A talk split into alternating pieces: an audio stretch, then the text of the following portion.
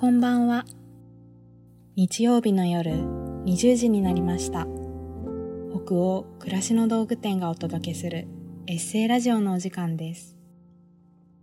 一日を無事に終えてほっと一息つきたい時に明日からを思いながら眠りにつく前の BGM 代わりにそんな願いを込めたこのラジオ番組は20時のお疲れ様をテーマに当店のメールマガジンで配信してきた様々な書き手の皆さんによるエッセイを声でお届けするものです。さて、今夜お読みするエッセイの書き手は新しい日常料理藤原主催の藤原奈緒さんです。読み手は北欧暮らしの道具店のスタッフ鈴木がお送りします。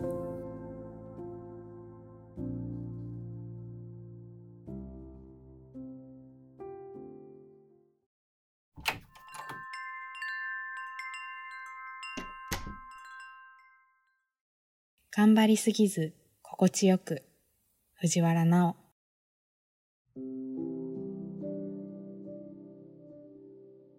毎日お疲れ様です。長いお休みはいつも以上にご飯を作るのに追われている人も多いのではないかと思います。藤原さんいつもどんなご飯を食べていますか？とよく聞かれるのですが仕事で料理を作っているので自分のことは決して頑張りません。毎日ゼロからご飯を作るのは大変なことだから。自分に合った方法でいろんなものの力を借りて食事を楽しめるように。私が家でしていること例えばすぐに食べられるものが一つか二ついつも冷蔵庫にあるようにする。常備菜をバッチリ仕込むのもいいけど、半分加工したくらいの気楽さが明日の自分の役に立つと思う。お肉はパックから開けたら切ってしまって軽く下味をつけておく。野菜も小松菜なんかはいっぺんに一束洗っておくだけでちょっといい。まとめてカットしてジップロックに入れておいたら炒め物や汁物にすぐ使える。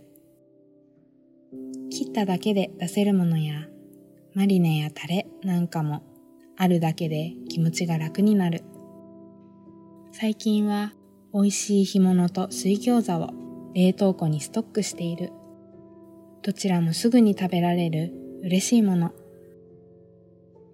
一つ作っておくと何通りかで食べられるおかずも重宝する。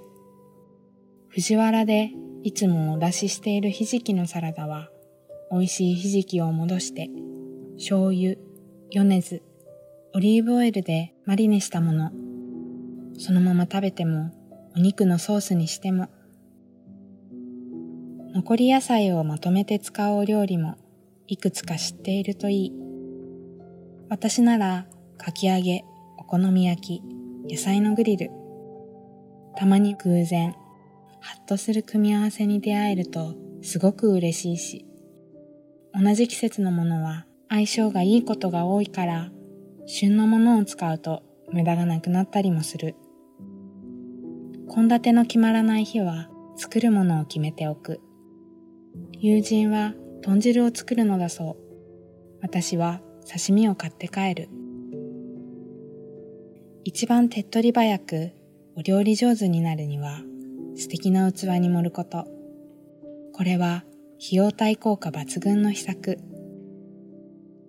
塩、オイル、醤油にお酢など、毎日使う調味料を少しグレードアップするのも本当に効果的。美味しい出汁や瓶詰めなど、自分を助けてくれる食材を見つけるのも。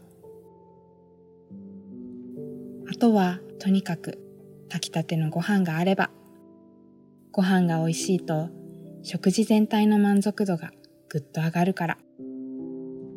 頑張りすぎず自分に合った方法で美味しいものを食べてよく寝てどうぞ健やかにお過ごしください。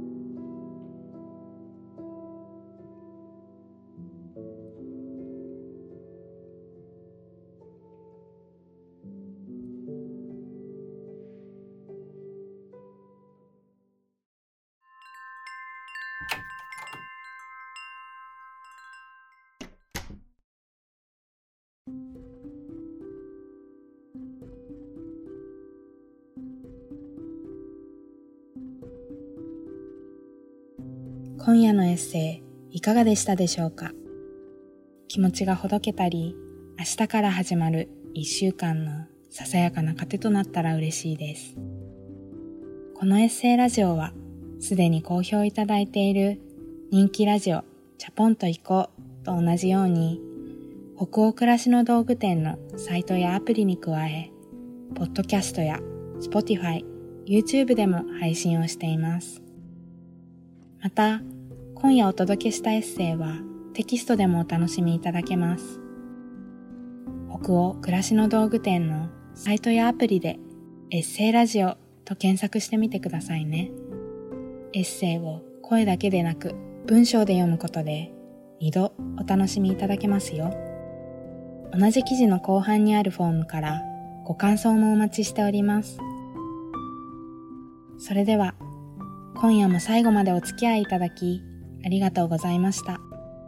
次回はどなたが書いたどんなエッセイをお読みしましょうか。どうぞ楽しみにしていてください。今週も1週間お疲れ様でした。明日からもきっといい日になりますように。おやすみなさい。